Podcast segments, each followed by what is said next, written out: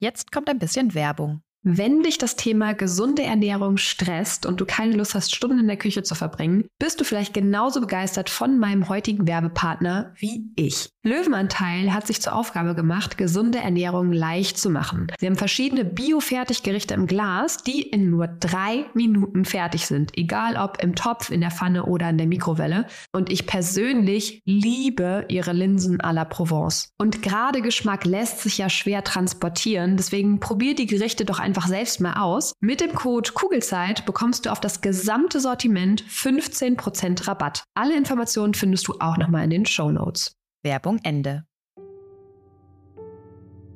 Hallo und herzlich willkommen bei deinem Kugelzeit Coaching Podcast. Der Podcast für deine glückliche und gelassene Schwangerschaft. Mein Name ist Jill Bayer, ich bin Psychologin, Resilienztrainerin und Mindset Coach und ich freue mich sehr, dass du wieder mit dabei bist. In der heutigen Folge geht es darum, wie du es schaffst, dass deine Schwangerschaft zur schönsten Wartezeit der Welt wird. Ich möchte mit dir darüber reden, was deine Gefühle und Gedanken mit Ebbe und Flut zu tun haben, wieso es nicht darum geht, nie wieder gestresst zu sein oder komplett angstfrei durch deine Schwangerschaft zu gehen, denn Ängste bringen durchaus auch Vorteile mit sich und ich erzähle dir von meinen eigenen Hochstapler-Gedanken und wie ich sie entlarvt habe. Ich wünsche dir ganz viel Freude beim Hören. Jede Schwangere fühlt sich durch negative Gefühle, die von Zeit zu Zeit einfach aufkommen, bei einigen mehr, bei anderen weniger, verunsichert und auch teilweise überfordert. Und unerwünschte Gefühle, genauso wie Stress, Sorgen und Ängste, können die Freude über eine Schwangerschaft wirklich schmälern oder sogar auf ein Minimum reduzieren. Und langanhaltende Sorgen und Ängste haben dabei dann auch noch zur Folge, dass unsere Energiereserven schneller zur Neige gehen. Wir sind dann noch schneller erschöpft, fühlen uns noch hilfloser und vielleicht manchmal sogar hoffnungslos, sind schneller gereizt und vielleicht auch ungerecht zu unseren Partnern oder Partnerinnen. Und oft steigern wir uns dann in unsere Sorgen hinein, anstatt diese Abwärtsspirale an negativen Gedanken zu verlassen. Aber auch das komplette Gegenteil ist oft in derselben Schwangerschaft der Fall. Also jede Schwangere erlebt auch positive Gefühle, sei es die Vorfreude aufs Baby oder Dankbarkeit im Allgemeinen oder auch über die Schwangerschaft an sich. Und egal, wie es dir jetzt gerade geht, vergiss nicht, alle Boote steigen mit der Flut. Und wenn du nicht so küstennah wohnst wie ich, fragst du dich jetzt äh, gerade vielleicht, was Boote mit deiner, mit deinen Gefühlen in der Schwangerschaft zu tun haben.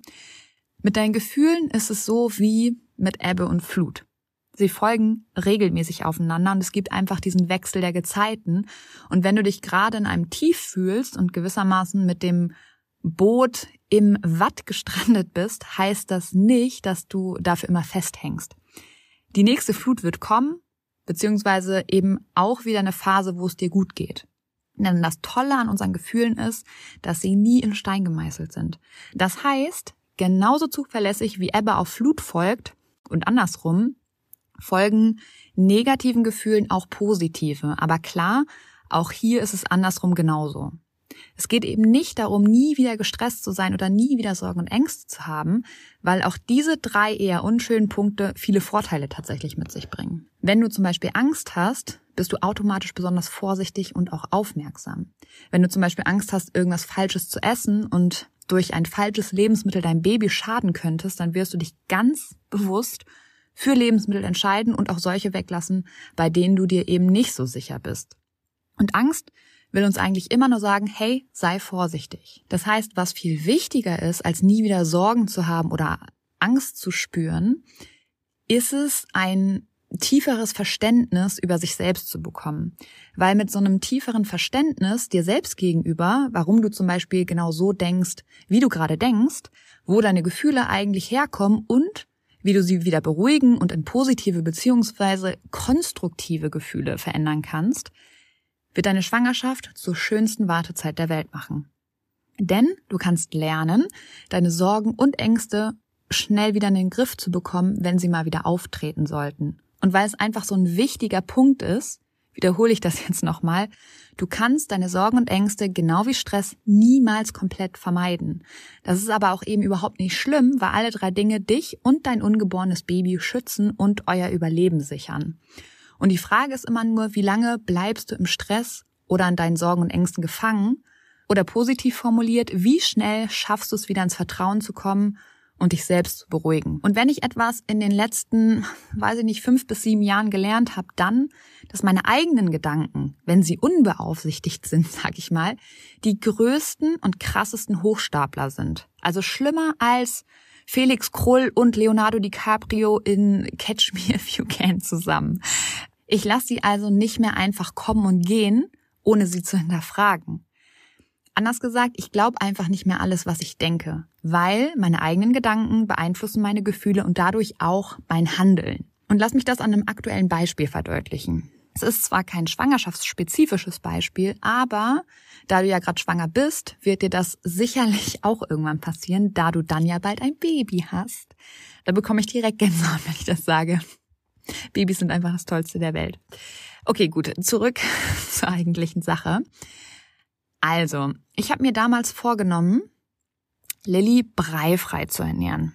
Ich mag das Konzept dahinter einfach, dass die Kinder dadurch irgendwie von Anfang an schon richtig am Essen teilnehmen und sie in ihrem eigenen Tempo ausprobieren können, was ihnen so schmeckt. Und vor allem können sie das Essen auch mit allen Sinnen kennenlernen, weil sie es eben selbst greifen, in den Mund stecken, ertasten und auch damit rumspielen können. Und all das ist mit Brei ja eher schwierig. Naja, so viel zur Theorie. Bei Breifrei braucht man also viel Geduld, Zeit und starke Nerven, wenn es ums Thema Chaos in der Küche geht.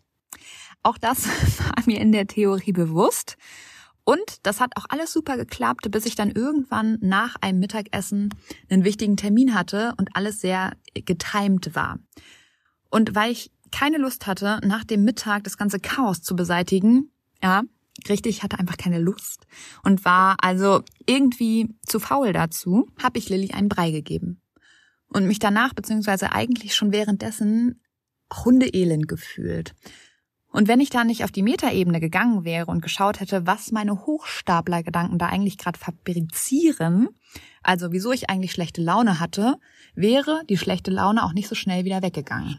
Mir ist also kurz nach der Situation bewusst geworden, was meine innere Kommentatorin mir die ganze Zeit wie so eine kleine Soufflöse klammheimlich eigentlich die ganze Zeit eingeredet hat. Nämlich so Sachen wie, ich bin eine schlechte Mutter, wenn ich Lilly jetzt tatsächlich Brei gebe, weil ich zu faul bin, das Chaos zu beseitigen. Wie soll das erst werden, wenn sie älter ist und es um viel wichtigere Themen geht? Ich habe meine Prinzipien verraten. Ich habe versagt auf ganzer Linie. Also das waren solche Gedanken, die einfach unbewusst zu dem Zeitpunkt in meinem Kopf rumgeschwirrt sind. Und vielleicht kennst du solche Gedanken selbst auch. Vielleicht nicht unbedingt in Bezug auf Brei oder Breifrei, sondern in Bezug auf andere Dinge in der Schwangerschaft oder mit deinen größeren Kindern. Und solche Gedanken sind natürlich alles andere als schön. Sie sind aber auch alles andere als wahr.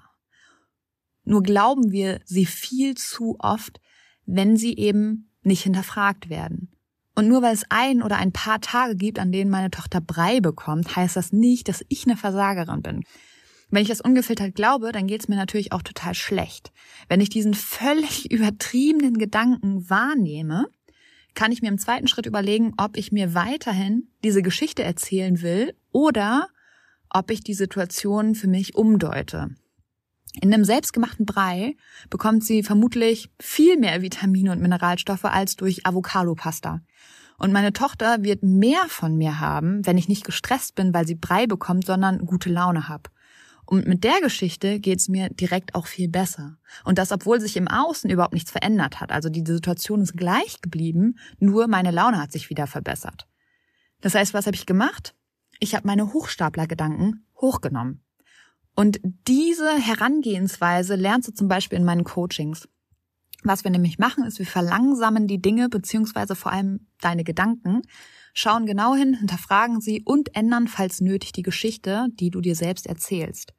Der Punkt ist nämlich der, deine Erfahrung folgt gewissermaßen deinen Gedanken, ganz unabhängig davon, was eigentlich um dich herum passiert. Lass uns die Parkplatzsuche mal als Beispiel nehmen. Wenn du zum Beispiel denkst, dass du keinen Parkplatz bekommst, bist du wahrscheinlich schon während der Fahrt gestresst, weil sich deine Gedanken die ganze Zeit um den nicht vorhandenen Parkplatz drehen. Wenn du dann doch wieder erwarten direkt einen Parkplatz findest, war der Stress vorher komplett umsonst. Wenn du tatsächlich keinen findest, bringt dir der Stress zwar trotzdem nichts, aber deine Erwartung ist zumindest eingetreten. Aber was heißt das denn jetzt konkret? Also ich kenne wirklich niemanden, der mal zu mir gesagt hat, oh du sorry, ich konnte nicht kommen, ich musste wieder nach Hause fahren, ich habe nämlich keinen Parkplatz gefunden. Und wenn du jetzt aber denkst, ich finde ganz sicher einen Parkplatz, hast du eine super entspannte Autofahrt. Und entweder du findest direkt einen, juhu, oder du findest nicht sofort einen. Aber selbst wenn du kurz warten musst, wirst du vermutlich eher sowas denken wie, ja, da steht halt jetzt gerade noch einer auf meinem Parkplatz, aber der fährt bestimmt gleich weg. Und was soll ich sagen? Auch da wird sich deine Erwartung bestätigen. Nur mit viel weniger Stresshormonen und mit guter Laune. Und das Gleiche kannst du natürlich auch auf schwangerschaftsspezifische Dinge münzen. Wenn du zum Beispiel nicht mehr richtig schlafen kannst, weil du nachts einfach ständig auf Toilette musst, kannst du dir jedes Mal sagen, oh Mann, ich kann bestimmt nicht mehr einschlafen. Und vielleicht stresst sich dieser Gedanke, weil du einfach unglaublich müde bist und den Schlaf auch dringend brauchst. Wenn du wieder im Bett liegst, rechnest du dir dann vielleicht auch noch aus, wie viele Stunden du eigentlich noch schlafen könntest und kommst gedanklich vom Ästchen zum Stöckchen und bist plötzlich beim Wochenende, wo du XY noch machen musst. Dabei ist heute erst Mittwoch. Klar, dass du dann nicht wieder einschlafen kannst. Das heißt, auch da entsteht eine selbsterfüllende Prophezeiung ich habe irgendwann aufgehört, so zu denken. Ich habe, anstatt mich darüber zu ärgern, dass ich schon wieder aufs Klo muss nachts, habe ich mich auf den Moment gefreut, wenn ich mich wieder ins warme, kuschelige Bett legen konnte. Und ich habe mich darüber gefreut, dass ich jetzt noch die Möglichkeit habe, in Ruhe wieder einzuschlafen. Wieder im Bett habe ich mich dann auf die Wärme fokussiert und war quasi achtsam mit meinen Empfindungen und dadurch bin ich unglaublich schnell wieder eingeschlafen. Und die Art und Weise, wie du Dinge, Menschen und Situationen für dich bewertest und was für Geschichten du dir quasi über sie erzählst, steht dir zu jeder Zeit zur Verfügung und du kannst sie in jeder Sekunde ändern, wenn sie dir denn bewusst sind. Und selbst wenn dir deine Gedanken oft bewusst sind, wirst du trotzdem weiter in Höhen und Tiefen in Bezug auf Stress oder deinen Umgang mit deinen Sorgen und Ängsten haben. Denn letztendlich wirst du immer Stress in deinem Leben haben und auch Ängste gehören einfach dazu. Weil Angst ist einfach eine wichtige Grundemotion, die eben auch viele Vorteile mit sich bringt. Wenn wir nämlich Angst haben, dann sind wir einfach besonders vorsichtig und auch aufmerksam. Also, das habe ich in der Folge davor schon erzählt, aber wenn du zum Beispiel Angst hast, was Falsches zu essen, dann bist du sehr bewusst oder gehst sehr bewusst mit den Lebensmitteln um, die du essen wirst oder eben auch weglassen wirst. Weil du eben sehr vorsichtig agierst. Das heißt, Angst ist etwas Gutes. Und psychisch gesehen, und das finde ich noch viel spannender, aber das ist natürlich auch mein Arbeitsfeld, ist es so, dass hinter jeder Angst eigentlich immer ein Bedürfnis steht, was noch nicht erfüllt oder befriedigt wurde. Und deshalb ist es zum Beispiel auch so, dass wir Angst als ein eher ungutes Gefühl wahrnehmen. Aber trotzdem ist Angst ein wichtiger Wegbegleiter für uns eigentlich, solange, äh, solange die Angst eben funktionell ist. Weil Angst will dich eigentlich nur in Bewegung bringen. Wenn du zum Beispiel Angst vor der Geburt hast, wirst du dich auf sie vorbereiten. Das heißt, es sollte eigentlich nie darum gehen, nie wieder gestresst zu sein oder nie wieder Angst zu haben, sondern es geht immer darum, möglichst schnell wieder in die eigene Handlungsfähigkeit zu kommen, damit du dich wieder wohl und sicher fühlst. Und sich sicher fühlen und entspannt sein ist auch kein fester Zustand. Weil du wirst Zeiten haben, wo alles super läuft, du deine Sorgen und Ängste im Griff hast und dann wird es auch wieder Zeiten geben, wo es dir ein bisschen schwerer fallen wird. Aber das ist okay, weil jedes Mal, wenn du wieder in einem kleinen Tief steckst, wird es einfacher für dich sein, die Gründe für dein Tief zu erkennen. Und du wirst jedes Mal bewusster im Umgang mit dir und deinen Gedanken.